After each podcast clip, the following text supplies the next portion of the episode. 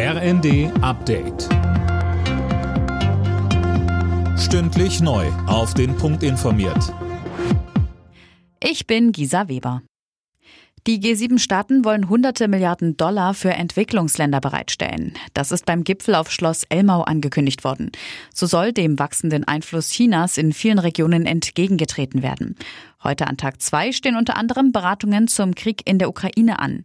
EU-Kommissionspräsidentin von der Leyen sagte dazu am Abend im ZDF. Andere Autokraten auf der Welt schauen sich sehr genau an, ob man mit brutaler Macht, militärischer Macht heutzutage noch Grenzen verschieben kann und Länder überfallen kann, oder ob die Demokratien aufstehen und mit ihrer eigenen Kraft, und das ist vor allen Dingen die wirtschaftliche Kraft, eine entsprechende Antwort geben und sagen, halt bis hierhin und nicht weiter.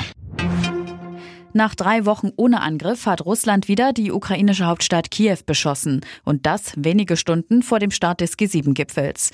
Mehrere Menschen wurden verletzt. Bürgermeister Klitschko sprach von einem grausamen Angriff.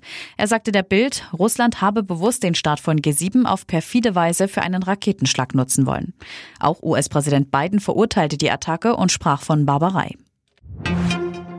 Zwei Bundesländer gehen die letzten Schritte in Richtung Schwarz-Grün. CDU und Grüne in NRW unterzeichnen am Nachmittag ihren Koalitionsvertrag. Morgen soll dann Ministerpräsident Wüst im Landtag wiedergewählt werden. Für Mittwoch ist die Vereidigung des Kabinetts geplant. In Schleswig-Holstein stimmen unterdessen heute CDU und Grüne auf Parteitagen über den Koalitionsvertrag ab. Ministerpräsident Günther soll dann am Mittwoch im Landtag wiedergewählt werden. Im niedersächsischen Seelde ist eine Frau von ihrer eigenen Klapperschlange gebissen worden und schwebt nun in Lebensgefahr.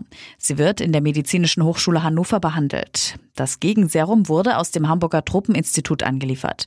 Laut Polizei hält die 35-Jährige gut 70 Schlangen in ihrer Wohnung. Alle Nachrichten auf rnd.de